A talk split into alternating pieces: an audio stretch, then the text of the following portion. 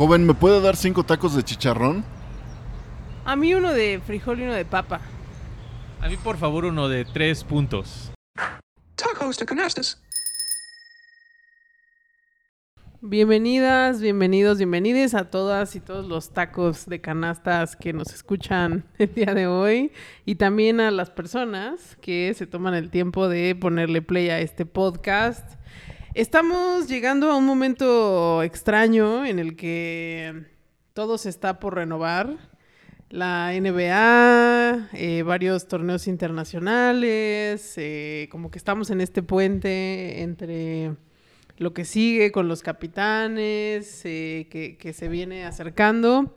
Pero hoy vamos a platicar de tres temas principalmente, aunque también vamos a platicar algunas noticias, eh, pero vamos a arrancar platicando sobre cómo va la LNBP femenil, eh, que ahora ya estamos por empezar los playoffs de esta temporada. Eh, después vamos a platicar de los Juegos Centroamericanos, que la verdad creo que han dado mucho de qué hablar en varios deportes, pero bueno, principalmente vamos a platicar, por supuesto, del básquetbol. Y finalmente vamos a platicar lo, todo lo que quedó pendiente de lo que ahora sí es el draft eh, formal de los equipos de la NBA, eh, que, que creo que se va a poner intenso. Entonces, no le adelanten, escúchenlo todo y pues no se olviden de compartirlo, de darle like o seguir al podcast, de, de ponerle, bueno, es la campanita, de compartirlo en Instagram, en Twitter, en donde puedan y también de escribirnos en Twitter. Eh, por acá está conmigo Alexis y Marat, ¿cómo están? Hola. ¿Qué onda?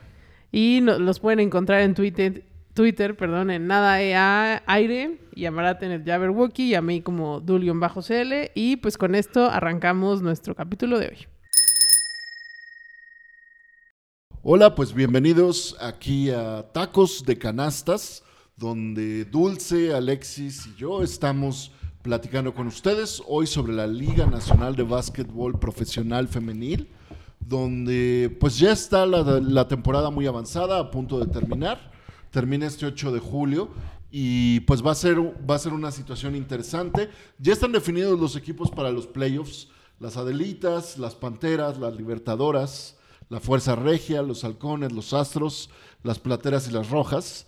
Eh, la disputa en la, en la parte superior de la tabla está sobre todo contra las Panteras, que tendrán que mantener, la verdad, un camino todavía este par de semanas para que los dos equipos que vienen, bueno, los tres equipos que vienen siguiéndolo en la tabla, ¿no? Principalmente las Adelitas y, y, también los Astros, no, no los alcancen demasiado pronto, ¿no? Entonces, creo que, creo que va a ser eh, una persecución muy interesante, donde el, trabajo principal de los equipos va a ser poder mostrar esa consistencia que se ha ido desarrollando durante la temporada. Hay equipos que tienen muy pocos juegos perdidos, ¿no? Como les decía, Astros, Adelitas, Panteras, eh, y que nos muestran cómo hay equipos que realmente están eh, apuntando hacia esa excelencia en la liga. Sí, ahí este Panteras, eh, hasta ahorita el equipo que, que es el favorito para llevarse el torneo. Eh, tiene dos derrotas. Eh, ahí Libertadoras eh, venía también cerca y justo se estaban ahí peleando la cima. pero creo que Panteras se va a despegar.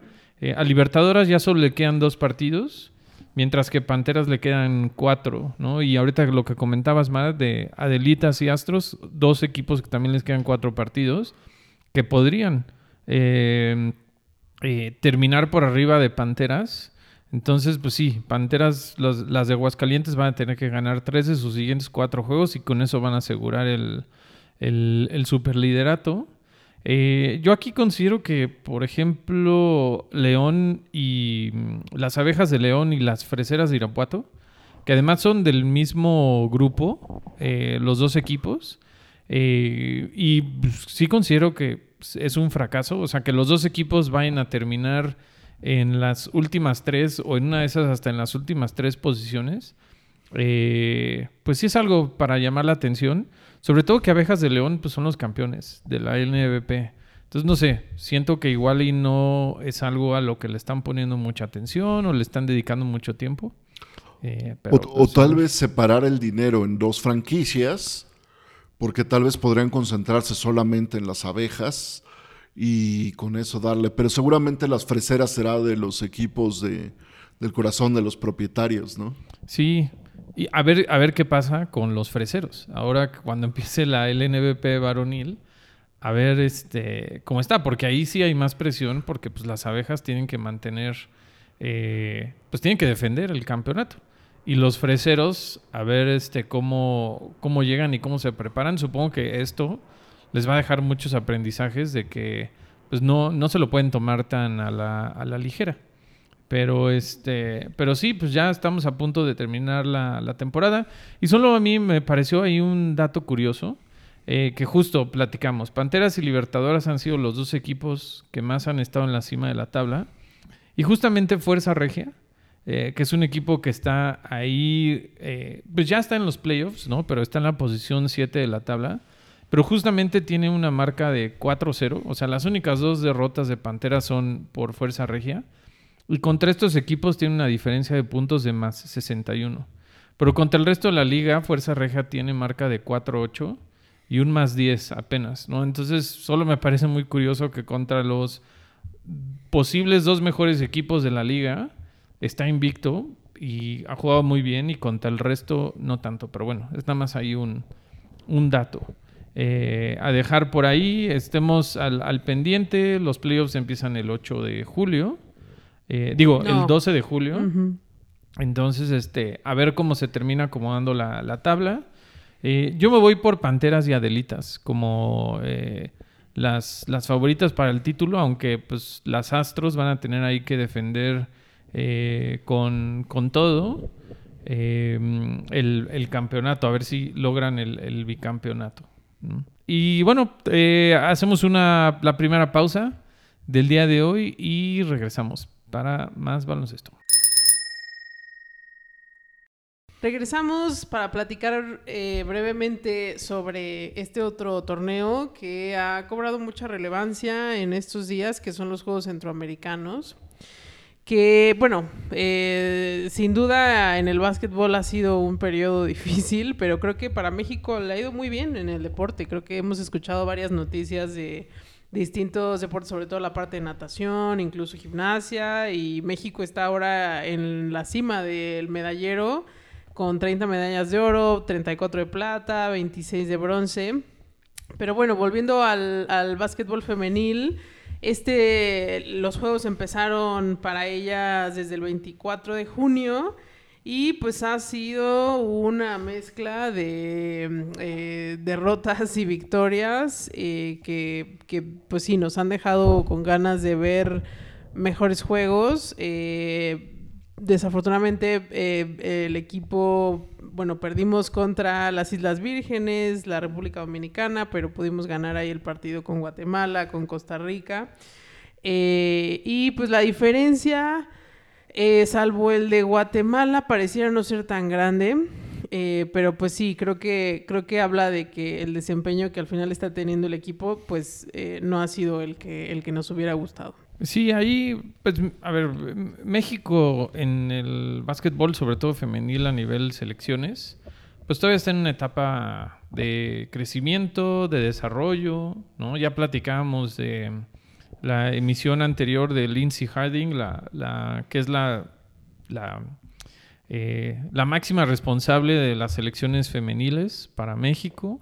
Eh, que pues ella fue asistente de los Kings la temporada pasada y ahora va a ser la entrenadora en jefe de los Stockton Kings de la G League. Entonces, a ver, es, un, es una selección que, que tiene un, una buena eh, liderazgo en ese sentido, pero pues falta mucho desarrollo, ¿no? Ya lo hemos platicado aquí sobre la infraestructura del baloncesto en México y a nivel este, juvenil, y si también hablamos este, de México, pues no es fácil, ¿no? O sea, como que no podríamos eh, esperar y exigir más. Creo que al contrario, eh, estas victorias que se están teniendo y que ahora van a jugar eh, por el quinto lugar contra El Salvador el día de mañana, pues son estos pequeños pasos que le pueden ir dando a, a jugadoras jóvenes, ¿no? O sea, como Ansia Jeffries. O sea, un- una buena base, ¿no? O sea, para, para el futuro. Eh, se viene la AmeriCup ya en unos días también, entonces eso va a ser un, un buen eh, también parámetro para la selección femenil. Pero pues exigirles más como que no, no sería justo. Eh, de pronto podemos decir, ah, esa primera derrota contra Islas Vírgenes, ¿no? Es como de cómo es posible y todo. Bueno, Islas Vírgenes está en la final, ¿no? Derrotó a Puerto Rico y está esperando eh, al equipo eh, que gane entre Cuba y República Dominicana que están jugando en este momento. Entonces, bueno, tam- también como que no, no deberíamos de como señalar de más este equipo y más bien pues ver eh, que sigue y cómo van evolucionando. Es, este en particular, los centroamericanos, es un equipo joven. Eh, entonces, este, pero sí, yo considero que fue una buena este, actuación para México. Sí, tal vez, eh, como tú dices, ¿no?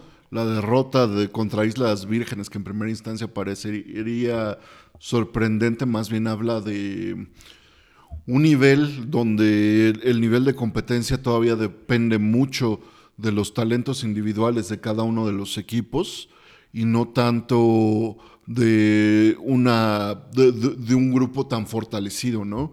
En, la competencia femenil todavía la diferencia entre los equipos norteamericanos y el desarrollo eh, porque no hay ligas, porque no hay un trabajo tan extenso con respecto al básquetbol femenil a niveles básicos, todavía es un trabajo donde son esos garbanzos de a libra que llegan a convertirse en jugadoras y con, con su propio esfuerzo, con su propio mérito, logran realmente hacer un desarrollo importante, ¿no? Y como tú dices, Alexis, yo creo que poco a poco se va a ir aumentando ese énfasis en los equipos femeniles acá en México con la liga y eso no- y eso va a permitir como tú como tú dices no que estas eh, que, esta- que- estos partidos contra Costa Rica contra pa- equipos que uno diría México debería de ganar tiene vocación sigue habiendo esa esa dependencia hay otros equipos que sabemos que tienen una tradición más larga como Cuba o como República Dominicana con eh, lo- los deportes de pelota en mano donde tienen un alto nivel de experiencia, ¿no? Entonces, yo creo que será importante este esfuerzo, pero también creo que, no, no voy a decir que se estaban guardando para la AmeriCup, pero seguramente su énfasis está en, el, en, el, en la próxima justa que va a ser en casa y que van a tener una mayor responsabilidad de buscar un lugar mucho mejor que el quinto. Sí, y bueno, lo, que dices ahorita de la liga femenil, o sea, apenas está en su segunda, o la de la LNBP, ¿no? Sabemos que hay, hay otra, eh, pero la de la LNBP pues, apenas está en segunda temporada, ¿no? Entonces, poco a poco yo creo que se van a abrir también los espacios para jugadoras mexicanas. Ahorita sabemos que hay eh, muchas extranjeras, eh, pero poco a poco, ¿no? Y justo eh, habrá que darle seguimiento. Yo creo que también el plan que trae Omar Quintero como responsable de las elecciones eh, pues, realmente puede ayudar a que todo esto siga creciendo. Sabemos que ahorita mucho el foco está también en el Mundial y después del Mundial pues se, se vendrán otro tipo de planes y tendremos que también exigir otro tipo de cosas, ¿no? Pero pues sí. Sí, creo que este, estos juegos han sido más cargados a la- al apoyo de la iniciativa privada en general, en otros deportes también. Y, y en- en el básquetbol, pues eso apenas está sucediendo, ¿no? En los últimos años. Entonces, bueno, sí, esperemos que haya mejores resultados hacia adelante. Pareciera que la final va a ser Islas Vírgenes Cuba, por los resultados que estamos viendo a esta hora. Eh, y bueno, pues nada, ahí, ahí iremos sumando experiencias. Pues esto fue un poco el resumen de estos Juegos Centroamericanos. ¿Hay al- ¿Querías sumar No, no, solo el sábado ya empieza el varonil, México contra Puerto Rico. Eh, pero sí. ¿Y qué esperan ahí? Pues yo aquí sí considero que en el varonil México sí debe de este estar en la final, ¿no? Este, sabemos que justo, ¿no? O sea, equipos como Puerto Rico, el mismo Cuba, ¿no? Este que en como decía Marat en estas instancias y en este tipo de torneos regionales este pues son eh, de los equipos eh, favoritos Eh, pero yo sí creo que México debe estar en la final, ¿no? Además tiene un buen, un buen roster. Entonces, pues, a ver, a ver qué pasa. Pero bueno, hacemos otra pausa más. Y ahorita volvemos. Estamos de vuelta en Tacos de Canastas. Eh, recordarles que por favor eh, nos sigan y se suscriban en sus plataformas favoritas para escuchar podcasts. Ahí nos encontrarán. También con el hashtag Tacos de Canastas en redes sociales. Eh, siempre vamos a estar o vamos a tener mucho agradecimiento que compartan, que le platiquen a sus amigas, amigos, tías, tíos, mamás, papás, abuelitas, abuelitos eh, de tacos de canastas. Eh, y con mucho gusto también cualquier comentario, cualquier queja, duda, sugerencia, también siempre va a ser eh, muy bienvenido. Y ahora platicaremos o entraremos al mundo de la NBA y revisitaremos lo que sucedió la semana pasada con el draft. Uno de los drafts más eh, esperados y ansiados eh, pues de los últimos 18, 20 años, justo por eh, pues, estaba Víctor Víctor Víctor Wembanyama, eh, que es justo pues el, el jugador eh, o después al menos de LeBron es era como el jugador más esperado. Eh, y entonces, pues ya, este, sabíamos que los Spurs habían ganado la lotería. Eh, entonces, pues, bueno, Víctor Wembanyama ya oficialmente es parte del equipo de San Antonio. No si vieron en Twitter, pero la verdad tuiteó una increíble foto en la que decía este, algo así como de no podía haber tenido un mejor grupo de mentores. Eh, y estaba, este, estaba David Robinson, eh, estaba Ginobili, estaba Tim Duncan, estaba Mario Eli. Entonces, la verdad, como que fue una foto impresionante. También, eh, porque hace ver a David Robinson este, como una persona como baja de estatura? O sea, le sacaba como una cabeza o poco más de una cabeza, pero este, eso está bueno. Bueno, estuvo, estuvo padre como ese, ese tweet. Eh, Brandon Miller en, en segundo para los Hornets. Scoot Henderson en tercero para los Blazers. Después los gemelos Amen y Thompson a los Rockets y a los Pistons. Eh, Anthony Black a lo- al Magic.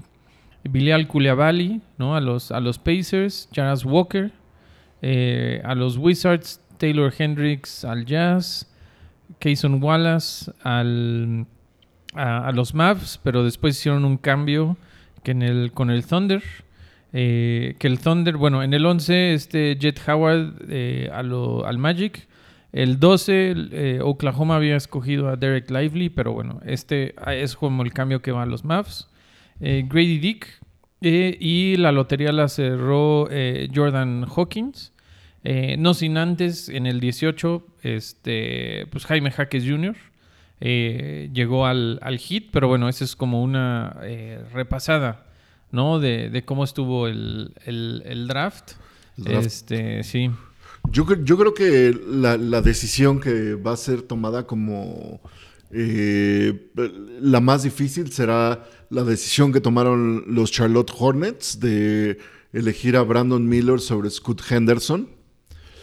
Creo que algo que guió mucho a los Hornets para tomar esta decisión era como el fit con su equipo, ¿no? Pensando que Brandon Miller es un mejor fit que Scoot Henderson, pero Scoot Henderson es un mejor jugador, ¿no? Y una de mis preguntas es, ¿por qué les importa tanto mantener a los Charlotte Hornets el esquema de su equipo? Con los resultados que han tenido en las últimas temporadas, los Hornets tenían que ir por el mejor jugador disponible. Y yo creo que eh, es, es algo que yo no puedo saber, ¿no? Tal vez vieron algo que desde nuestro lugar no podemos considerar, pero creo que va a ser una prueba muy importante para los Hornets para ver si realmente la selección de Brandon Miller es la que les va a transformar le- les va a, transformar a su equipo, ¿no? Yo, yo creo que si Scoot Henderson rinde, rinde lo que se espera de él, ¿no? A pesar de que lo que jugó en el Ignite fue más para mostrar su talento que para verlo jugar en, situaciones de presión o eh, en, en otro tipo de situaciones complejas, creo que Scott Henderson es un jugador con muchísima capacidad, ¿no? Entonces, creo que va a ser uno de los grandes. eh, de, de- los grandes, de, los grandes temas, ¿no? Si Scott Henderson logra establecerse dentro de los Blazers eh, y llevar a los Blazers a ese nivel de competitividad que han estado esperando durante años, de poder vencer las primeras rondas de los playoffs, pues eh, puede ser un, un- un jugador que van a volver a ver los Hornets y decir, chin, nos hace falta. Sí, hay mucha presión sobre Brandon Miller, ¿no? O sea que no hay, no hay duda de la capacidad que tiene Brandon Miller, de que sí, como dices, en teoría hay un mejor fit para, para no iba a decir los Bobcats, eh, para, los, para los Hornets eh, y el equipo, o en teoría el equipo que quieren armar, porque también es justo un equipo eh, que parece que no tiene mucho rumbo, ¿no? Pero creen que con Brandon Miller eh, y junto con Lamelo Ball eh, va a ser un eh, va a ser esta dupla, ¿no? Este que, que les va a ayudar a, a sobreponerse. Y ahí también cayó la presión a los Blazers, ¿no? Digo, bueno, otro punto a mencionar es que quizá, y yo era una de esas personas, esperaba que hubiera como cambios importantes el día del draft y hasta ahorita no ha habido ninguno. Eh, y cuando cayó esa tercera selección con los Blazers, bueno, de hecho, no, no sé si vieron por ahí, hasta hubo un video que eh, Hugh the Hornet, que es la mascota de, Charlotte, eh, en cuanto anunciaron que seleccionaron a Brandon Miller, eh, en general todo, ajá, todo el mundo en Charlotte eh, se quejó, gritó, lloró y, Hu- y Hugo the Hornet también, ¿no? O sea, como que si hizo una demanda de esto, no es posible. Eh, pero pues, ahora también hay una presión con los Blazers, eh, por lo que ya se ha platicado mucho, ¿no? Que Scoot Henderson juega en la misma posición de Lillard, que bien podrían eh, intentar, ¿no? Esta dupla, pero pues otra vez, los dos son guardias este, de estatura baja. Entonces también hay como muchos, muchos temas alrededor este, de Lillard. Ahora que eh, después vamos a platicar temas de agencia libre, entonces igual ahí podemos eh, eh, profundizar un poco más, pero pues en teoría también eh, pues se ha hablado mucho, ¿no? Que si no hubiera estado Víctor Benbañama, Scoot Henderson sería sin ninguna duda la primera selección de este draft. Se habla mucho que igual y no tiene o no va a tener o no podría o no parece que va a tener este impacto generacional que va a tener Wembanyama, pero es lo mismo, ¿no? Porque se le compara contra eh, con, con jugadores como Derrick Rose cuando fue MVP, ¿no? Eh, de un jugador de como este mm, Russell Westbrook cuando también antes de su lesión eh, y cuando fue MVP, ¿no? Entonces sí es un jugador en el que eh, puede haber mucho, ¿no? Entonces yo creo que los Blazers eh, tuvieron suerte en que cayera eh, en su selección. Eh, y después, bueno, hablar de, este, de estos eh, gemelos, eh, Amen y Aswar, que ellos jugaban en este como liga ya profesional, digamos, pero la, Overtime Elite League, que es como un- una startup, ¿no? Realmente como que no, no tiene obviamente la misma infraestructura que puede tener como una G League, eh, pero son dos, dos, dos hermanos que tienen como físicamente, ¿no? Mu- mucho atleticismo, mucho potencial, eh, con muchos instintos defensivos. Es la primera vez, ¿no? Que dos hermanos eh, están seleccionados dentro de los primeros cinco. Entonces, a ver ahí qué tal. Por ejemplo, eh, Amen Thompson se fue a los Rockets. Yo creo que los Rockets tuvieron un muy buen draft. Porque además un jugador que eh, estaba proyectado incluso para eh, ir en los primeros cinco, después en los primeros 10 como Can Whitmore. eh, cayó hasta la posición 20 y le cayó a los Rockets. Entonces los Rockets ahí tienen un equipo eh, interesante, como muy, muy joven. eh, y que además en el que ya sabemos que puede tener como mucha potencial ofensivo, pero pues ahora con Ime Udoka puede tener un buen balance defensivo.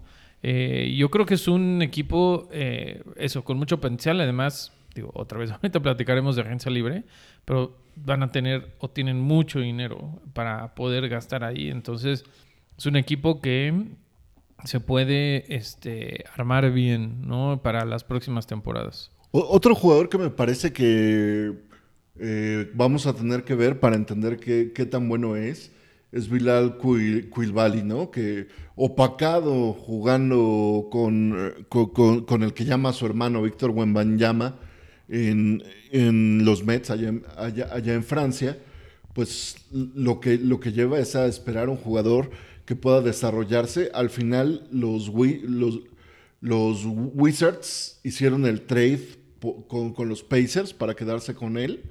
Y creo que es uno de esos jugadores que va a ser interesante ver cómo se desarrolla, ¿no? Esos jugadores que entran eh, sin tanta expectativa por este tipo de cuestiones circunstanciales, pero que más allá de lo que ha podido hacer ju- jugando con Wembanyama, creo que va a ser bien interesante hasta dónde puede llegar. Sí, muy, muy joven, eh, con muchas cualidades físicas y que dicen que pues, sí, con un potencial altísimo, ¿no? Este, de hecho, no me acuerdo si lo leí o lo escuché y dónde fue, pero justo hacían este comparativo en- entre, o sea, como que su espectro puede ser, y lo comento porque además es, son dos personas con las que creo que tenemos ya como cierta eh, cercanía, digamos, que puede ser o el próximo o un, un acercamiento de un eh, algo muy cercano a Yanis por la parte física, eh, pero también o el próximo Bruno Caboclo, ¿no? O sea, jugadores que parece que tienen como todas las herramientas. Eh, por un lado, pues bueno, Yanis ya sabemos, campeón, MVP, mejor defensivo del año. Y Bruno Caboclo, pues ahora jugando este, en, en Alemania, ¿no? En, y que no pudo eh, cuajar en, en la G-League. Entonces, sí, ahí por ejemplo lo que comentas y todo lo que está haciendo los Wizards, también habrá que ver, eh, se puede poner muy interesante ahí en Washington la cosa. Sí, también el Magic. Yo creo que va a ser un equipo bien interesante de seguir. Eh, a mí, la verdad, Paolo Banquero, la temporada pasada me pareció uno de los mejores jugadores nuevos. Pues fue definitivamente el, el rookie del año. Pero ahora si lo complementas con un tirador como Anthony Black, creo que eso va a ayudar mucho a un equipo duro como el Magic, ¿no? Donde está este, ¿cómo se llama? Wagner y también está jugando. Sí, los dos hermanos Eh, Wagner, está Cole Anthony, está Jalen Suggs, ¿no? A mí es un Eh, equipo que me llama mucho la atención y creo que es de unos equipos subatendidos, pero que puede llegar muy lejos. Bol Bol está en, en- en- en el Magic. Eh, sí, o sea, creo que, eh, por ejemplo, Rockets, los Pistons, eh, el Magic, ahorita como esto que está haciendo los Wizards. Quizá el Thunder está un poquito más adelantado, pero pues estamos hablando de cuatro o cinco equipos que ahorita están armando una muy buena base joven. eh, y que si hay un, un seguimiento y un buen desarrollo, pues son, van a ser los equipos eh, fuertes de la liga en los próximos, eh, no sé, en una ventana en los próximos seis, este, bueno, más bien como cinco o diez años. Eh, va, va va a estar este, interesante y además son jugadores, digo, son equipos que también eh, van a tener estas oportunidades en, la agencia libre de sumar eh, jugadores veteranos o jugadores de impacto que justo ayuden a los jóvenes. Eh, entonces va a estar interesante. También eh, otro... Y ese balance que dices de jugadores veteranos, después de lo que sucedió con Memphis la temporada anterior, definitivamente los, jugador, los equipos con jugadores jóvenes no quieren que se reproduzca una situación como la que eh, pues le ha quitado todo el ímpetu y el impulso a un equipo como Memphis, ¿no? Sí. Querer estar bronqueando demasiado, eh, su jugador estrella metiéndose en problemas legales, en problemas de, de ser un mal ejemplo, eh, una disputa entre los jugadores maduros y experimentados y los jugadores jóvenes. Y pues todo eso eh, ha sido en detrimento del desempeño de un equipo que se esperaba que llegara muchísimo más lejos en los playoffs, ¿no? Entonces, como tú dices, todos estos equipos jóvenes van a buscar presencia de liderazgo, de, de liderazgo fuerte para que pueda haber un, un- un balance contra las jóvenes estrellas de la, de- de la NBA que les está costando trabajo eh, adaptarse a un deporte que busca ser un deporte familiar, que busca ser un deporte, un, un deporte que, que- que genere amistad, que genere respeto y donde el énfasis en la competitividad siempre está intentando de que los jugadores más competitivos siempre regresan al reconocimiento de los jugadores que son buenos, ¿no? Y aquí ellos han preferido mantener la disputa, separándose de esa familia NBA. Y yo creo que todo eso va a ser algo que no solo la NBA, sino también los equipos con liderazgo de jugadores importantes lo va a desarrollar. Sí. Sobre todo es una liga que ha querido tener como mucho impacto social, ¿no? Entonces, eh, sí, y, y y lo hemos visto y digo, es un es otro espectro, pero pues al final eh, ya lo platicamos cuando eh, revisitamos el campeonato de los Nuggets. Justo fue este equipo como muy balanceado, con buenos veteranos, con buenos jugadores jóvenes que pues les tomó, este, no sé, tres, cuatro, cinco años en desarrollarse como Jamal Murray, como el mismo Jokic, este, como el mismo Aaron Gordon y que eh, hay ciertos jugadores como Jeff Green, ¿no? Eh, que les ayuda, ¿no? El mismo lo que platicamos de Andrew Jordan, o sea, jugadores que ayudan a, a- tener, yo creo, yo pensaría como cierto reality check y a mantener las cosas en orden, ¿no? Entonces, este, pues sí, a ver, a ver qué pasa. Eh, y este los Mavs, ¿no? También este, tuvieron un, un buen draft. Eh, no, nada espectacular, pero pues al final eh, ellos lo que tienen que buscar definitivamente es eh, cerrar cosas en agencia libre, pero pues, jugadores eh, de rol. Y pues claro que no podemos estar como más eh, felices, ¿no? Por Jaime Jaques Jr., eh, el primer jugador mexicano o el, jugador mexicano que más alto fue seleccionado en el draft, la posición 18.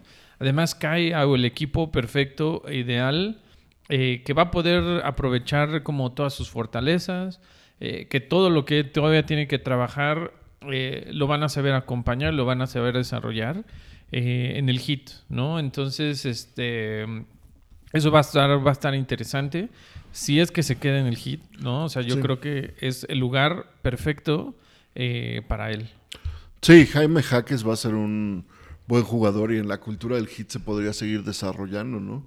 Es un jugador de cuatro años en la universidad, entonces es un jugador que tiene todos los esquemas defensivos, tiene todo el trabajo de disciplina como un motor de un equipo muy bien instaurado y pues eso al hit le gusta mucho, ¿no? Saber que pueden tener un jugador que inmediatamente puede ser un plugin defensivo para fortalecer a su equipo, pues lo- va, va- va a ser muy útil. Aunque como tú dices, ¿no? Todavía nos queda una agencia libre que será un reto interesante para muchos equipos. Sí. Además de que fue un jugador que en, esos cuatro años que estuvo en colegial, como que todos los años fue mejorando. Eh, entonces, pues también, ¿no? Habla de su dedicación, del trabajo, del esfuerzo, eh, de, lo, de lo que le imprime. Eh, entonces, pues sí, esperemos que obviamente le vaya muy bien y que pronto, si todo se arregla, pues que también lo podamos ver en la, en la selección de México. Eh, pero pues sí, eh, haremos otra pausa más y volvemos para seguir platicando de más baloncesto.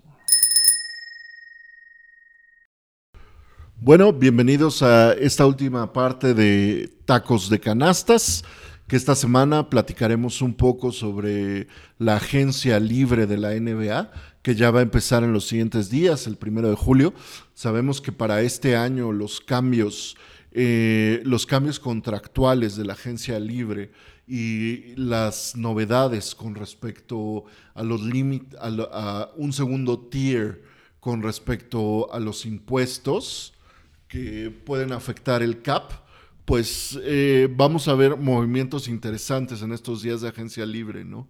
Porque por un lado hay ciertos equipos como, como los Rockets, como el Jazz, que están buscando eh, seguirse desarrollando y que tienen un cap space muy interesante, incluidos los Spurs, que de inmediato se van a buscar armar para ir entendiendo cómo va a ir el desarrollo del equipo de Víctor Wembanyama.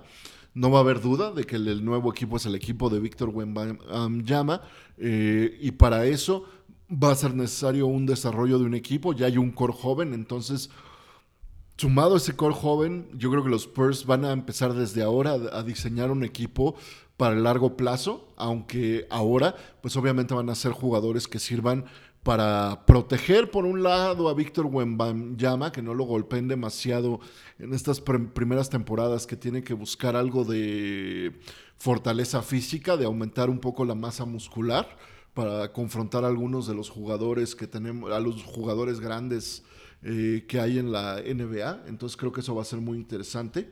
Y por el otro lado, hay jugadores que tienen unos niveles de cap negativo que inmediatamente se encuentran ya en el segundo tier de impositivo, que obviamente hace que sea muchísimo más cara su nómina, que son los Warriors, los Clippers y los Blazers. Son, Sí. son equipos que van a tener que buscar. Sí, este. Justo, eh, ya lo platicamos ahorita con el, eh, con el draft, ¿no? O sea, los Rockets es el equipo que más ahorita eh, cap space tiene, 60 millones. O sea, la verdad es muy buen presupuesto por si en este momento o este año quieren, ¿no? O sea, sabemos que ha habido muchos rumores sobre qué va a hacer James Harden, ¿no?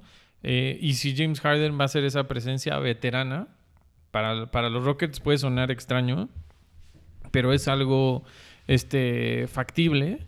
Eh, o igual y este no es el año, ¿no? En que los Rockets van por ese jugador, eh, aunque yo creo que sí van a ir quizá por eh, uno o dos jugadores más de rol. No, no, yo creo que sí van a seguir queriendo darle como toda la, la luz y los minutos a, a todos los jugadores jóvenes que tienen.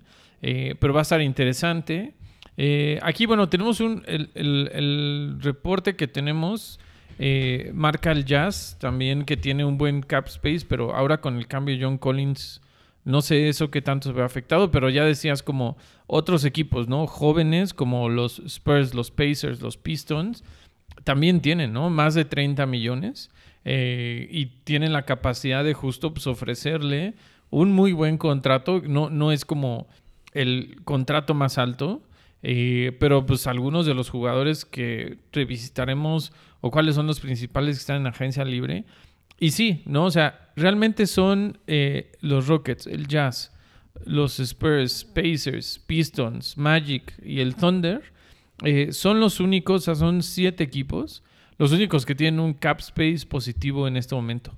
Después de eso, de 30 equipos en la liga, eh, el resto están en negativos y sí, eh, podría ser una sorpresa, pero justo los Blazers son el equipo con menos cap space, están en menos 77 millones. Entonces también ahí ¿Cómo hay, lo lograron, Alexis? hay todo un tema. Eh, pues tienen a un jugador eh, de nombre Damian Lillard, que tiene pues de los contratos más altos, o sea, son contratos de 50 millones eh, de dólares. Eh, eso le sumamos que también, por ejemplo, alguien como Anthony Simons, eh, que es un jugador que no le deberían de pagar lo que pagan, pero le pagan como un titular, ¿no? O sea, más de 20 millones. Este, está Nurkic ahorita. eh, seguramente van a tener que desembolsar más de 25 millones si es que quieren eh, que Jeremy Grant se quede en el equipo. Sí es un equipo que desafortunadamente no se, no se manejó bien. Eh, y la verdad la situación en la que está en el equipo es por esas malas decisiones eh, que, se han, que se tomaron en el pasado y que ahorita tienen a un equipo con muy poca flexibilidad eh, y que justo tienen a, Lillard en el, en, e- en el centro una vez más eh, de los rumores, aunque ahora parece que los rumores tienen mucha más fuerza, porque por una parte eh, el, el enfoque que le dieron en el draft sí fue de necesitamos tener un equipo joven que va en contra de el ideal o de lo que se ha dicho en las solicitudes de Lillard de tener un equipo que esté dispuesto a ganar o competir en este momento, ¿no? Este, a eso le sumamos pues, todos los rumores que hay de, de, de Miami, ¿no? O sea, de que puede ser eh, el, el equipo eh, que más está empujando por él. Entonces, no sé, ahí habrá que ver, porque justo también hablando del hit, eh, pues van a entrar ahorita también en una disyuntiva de decisiones. eh, de a ver, con el equipo en el que está y que fue, y, creo que todas y todos sabemos que fue una sorpresa, llegaron en las finales de la NBA. Entonces ahora pues sí hay mucho foco en que si con ese equipo lo lograron, si lo refuerzan un poco, eh, pues ya sí van a ser contendientes eh, al 100%. Entonces eh, ahí va a estar interesante a ver qué, qué puede hacer ¿no? el hit porque además tienen eh, piezas suficientes para de pronto intentar algo. Eh, pero pues a ver, este, ahí, eh, ahí qué pasa. Pero no sé tú, Marat, o sea, ¿cuáles, como que qué jugadores son a los que les vas a dar ahí seguimiento ahora que arranque la agencia libre? Yo creo que, obviamente, para mí el jugador que le voy a dar más seguimiento es a Draymond Green, ¿no? Porque la salida de Green de los Warriors, que yo creo que no es algo tan osado pensarlo hoy en día, ¿no? Pensando la situación del cap, más pensar que tanto Clay Thompson como Draymond Green quieren un contrato máximo. eh, o sea, no sé si eso es realizable para los Warriors a estas alturas, ¿no?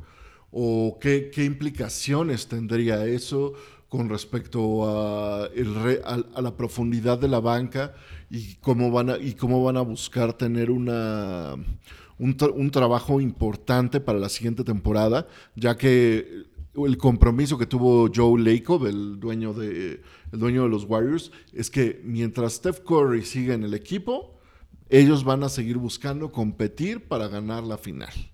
Sí, sí creo que es de estos equipos que los Clippers creo que es el otro, donde ahí se ve que pues los dueños como que no le temen, ¿no? A este tema de pues gastemos unos millones más eh, con tal de intentar tener este el equipo. eh, pero pues con todas estas reglas nuevas, justo pues lo que quiere la NBA evitar es eso, ¿no? Que pues, estos dueños billonarios digan, bueno, pues que son otros 20 millones más, ¿no? Los pago con tal de tener eh, un equipo eh, competitivo. Sí. Yo pensaría que debería de haber una excepción cuando los jugadores como Raymond Clay y Steph Curry llevan toda su carrera en un solo equipo, ¿no? Y si fueron drafteados, ¿no? fueron Por ese dra- equipo. fueron Ajá. drafteados por ese equipo y llevan toda su vida en ese equipo. Yo creo que debería de haber cierto tipo de excepción porque pues, eso significa un compromiso, es algo que se sabe que en el largo plazo le da a la liga y a los equipos una eh, parte de esa historia, ¿no? Que, que la liga no solo vende... eh, no, no solo vende los juegos, ¿no? Y que los juegos sean buenos, vende historias. ¿no? Sí. Y la historia de tres jugadores que, jugar, que han jugado por más de 10 años eh, juntos, definitivamente es una historia interesante y una historia fuerte para la NBA, pero ya se está agotando. ¿no? Sí. Entonces, eh, hay otras historias que vengan. No sé, Dulce, ¿cuáles crees que son las historias de la NBA que vienen? Así como la de Víctor Wembanyama. Bueno, sin duda la, la de Scoot Henderson, ¿no? Dijimos que era... Platicamos de lo que puede implicar para un equipo tan tradicional como el de Damian Lillard. Y... Y nada, ¿y qué va a pasar en dos años, ¿no? Con, con él. Yo creo que esa y el declive de LeBron James podría ser otra. Sí, ahorita este va a estar interesante porque pues este, digo, ya, ya que tocaste el tema de ahorita regresamos a platicar de los Blazers, platiquemos más de los Blazers. este, de LeBron James, digo, eh, estar al pendiente porque pues Bronny ya, ya va a jugar su primer año, ¿no? Este en USC eh, y eso podría significar que el próximo año ya va a estar eh, podría entrar al draft, ¿no? Entonces se va a volver ahí un frenesí eh, por este, porque pues ya sabemos, sabemos muy bien que LeBron James quiere jugar, ¿no? Con, con su hijo en la NBA. Entonces, el, el equipo que pueda llegar a seleccionarlo, no es que se garantice, eh, pero pues hay probabilidades altas de que LeBron James pueda terminar en tu equipo o que busque un cambio para que su hijo llegue a, donde esté él, ¿no? Entonces, eh, Sí, a, ver, a ver, a ver qué tal. eh, Yo esa narrativa la, vería padrísimo, la verdad, así una narrativa Laker de padre e nunca ha sucedido antes, eh, es un cambio generacional y creo que parte de lo que ha hecho LeBron para demostrarle a los Lakers que esa sería una buena decisión es eh, todo, el to- todo el desarrollo que ha tenido Austin Reeves. Porque o sea, es bien sabido que LeBron ha estado en el oído de Austin Reeves toda la temporada y que realmente eh, el papel protagonista y, el, y la potencia que logró tener eh, en, estas, en esta postemporada para los Lakers fue muy importante, ¿no? Entonces no dudemos que eh, Le GM, eh, LeBron sea, tome su temporada como coach diciendo mis últimos años, pues yo soy el soy el, el coach perfecto de mi hijo en todos los juegos y eso, y pues lo volvemos el Super Laker, ¿no?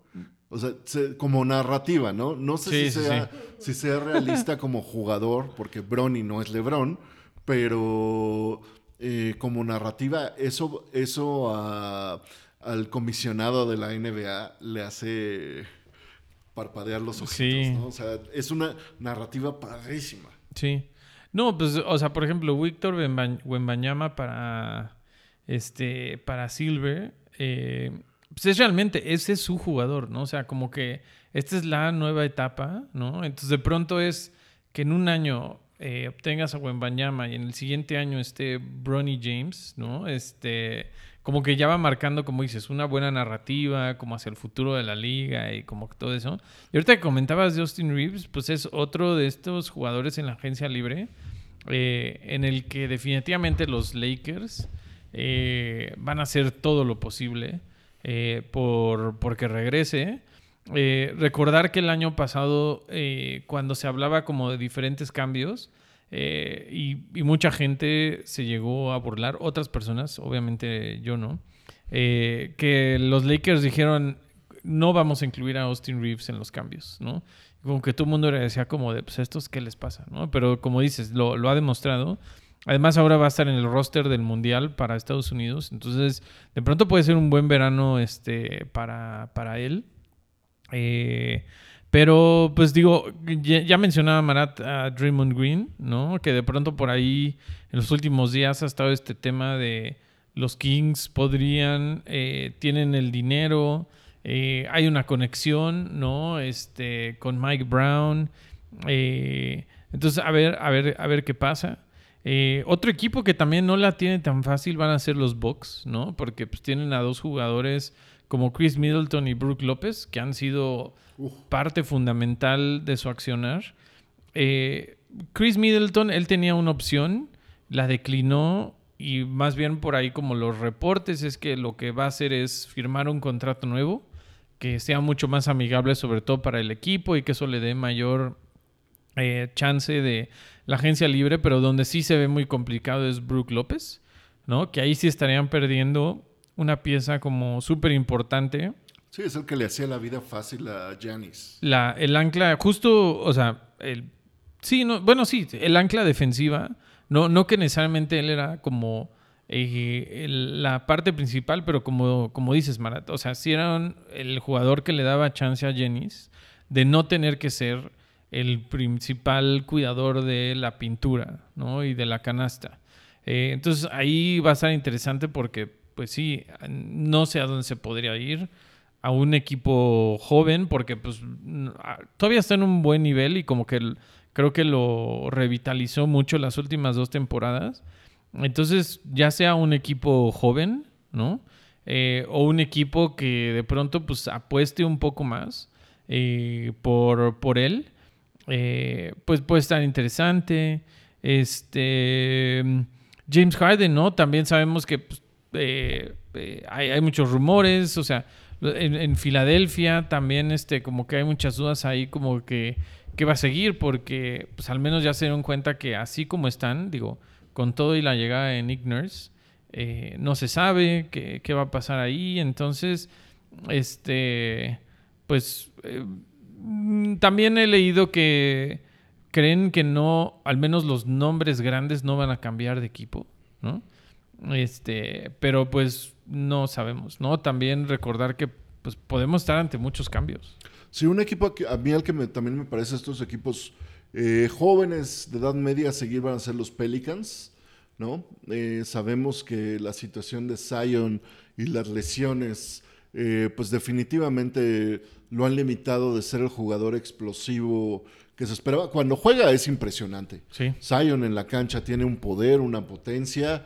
eh, tuvo en los juegos que jugó uno de los porcentajes más altos de field, de, de field goal, de, de tiros de cancha.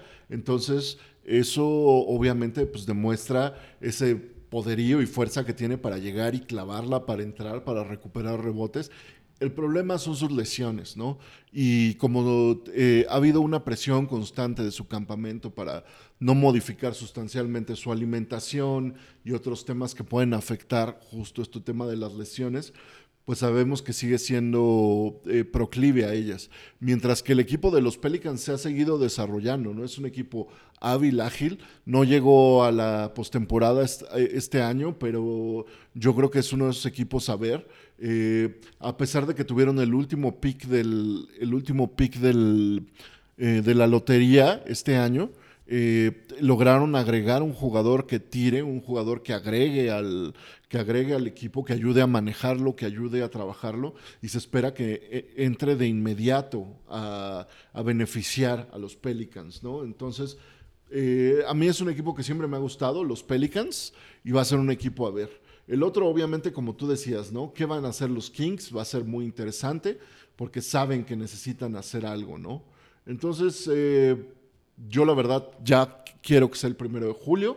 Seguro habrá al- algún par de movimientos iniciales que establecerán las condiciones, pero ya las condiciones se sabe que hay equipos que ya se han cargado de, de potencia, ¿no? Como son los Suns y que van a obligar a, los otros equipos a empezar, empezando con los de la, de la, de la, de la- del oeste, a fortalecerse, ¿no? Pero toda la liga creo que va, va a ser una... puede, puede ser, ¿no? ¿no? No puedo estar seguro, pero puede ser uno de, uno, uno de los más, más interesantes eh, agencias libres que hayamos tenido en varios años por todos estos temas que hablamos, ¿no? Nuevas situaciones contractuales que les van a permitir hacer cosas nuevas a los equipos.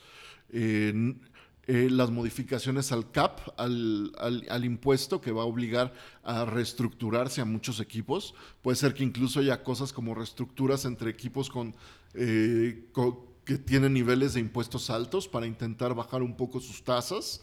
Y pues todos estos jugadores que están en juego va a ser muy interesante verlos.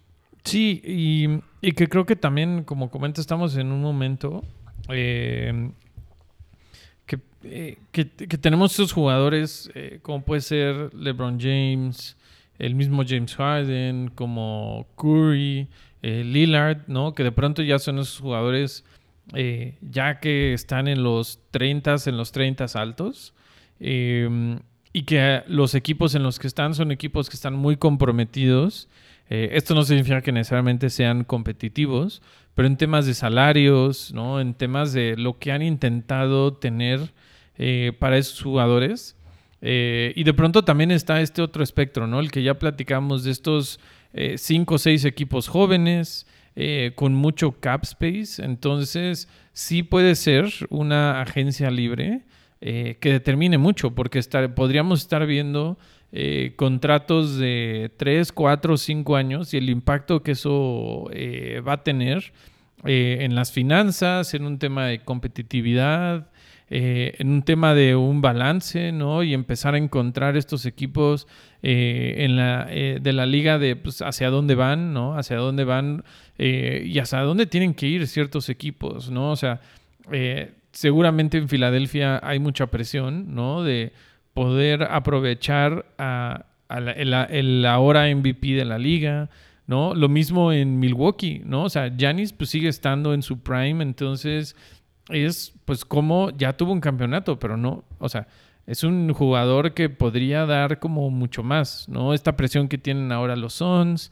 Los Eh, Nuggets también. lo- lo- lo- los Nuggets, ¿no? O sea que al final, claro que ahorita es un equipo que está como muy cómodo porque pues acaban de ganar el campeonato, pero pues también mucho de lo que pasa en estos siguientes días eh, también los puede hacer reaccionar. O sea, una figura muy importante que fue Bruce Brown, pues es muy poco probable o está complicado que pueda regresar. Eh, entonces sí, como que creo que sí va a ser una, una agencia libre eh, interesante, ¿no? O sea, lo que comentabas de Zion eh, y que, pues sí, cuando está en la cancha es un jugador este, de, de los, los 5 o 10 mejores jugadores de la liga. El problema es que está muy poco y pues no se sabe si quizá eh, Nuevo Orleans ya llegó a como su límite de, de paciencia y que lo podamos ver en otro equipo. Este y hay muchos equipos ahí como en el medio como pueden ser este no sé los los Bulls, este mm, los los Nets, eh, el- lo- el- los mismos Grizzlies, ¿no? O sea, justo lo que ya platicamos de los Raptors, eh, que pues qué, qué va a pasar, ¿no? Eh, ahora con, con estos equipos, pero pues bueno, ahí le estaremos dando seguimiento y pues sí, la, la próxima semana eh, seguramente platicaremos eh, de mucho, de mucho de esto y, y de más cosas que van a ir este, sucediendo. Eh, pero pues nada, les agradecemos eh, una vez más eh, el que estén aquí eh, con, con tacos de canastas, escuchando este podcast de baloncesto. Eh, y gracias, Marat. Gracias, Dulce. Gracias a Saque. Gracias a Saque también. Gracias, gracias. Y este. Gracias. Y pues ahí nos, este, nos escuchamos en la próxima. Eh, y pues nada, hasta luego. Chao. Bye.